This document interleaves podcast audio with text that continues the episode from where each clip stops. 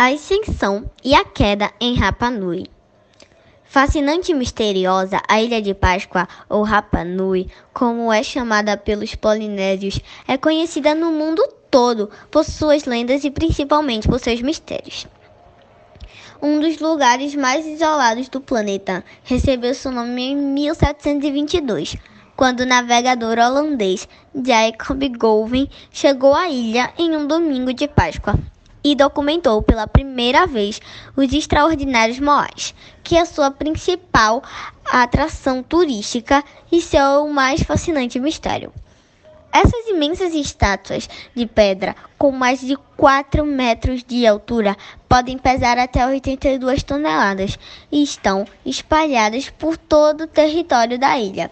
E, segundo os estudiosos, o trabalho para esculpi-las e transportá-las deve ter sido gigantesco, o que gera muitas teorias.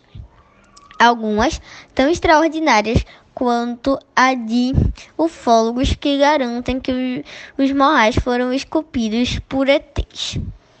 Outro mistério da ilha é a questão do povo das orelhas diferentes, que surgiu quando vários crânios humanos com características estranhas foram encontrados por lá.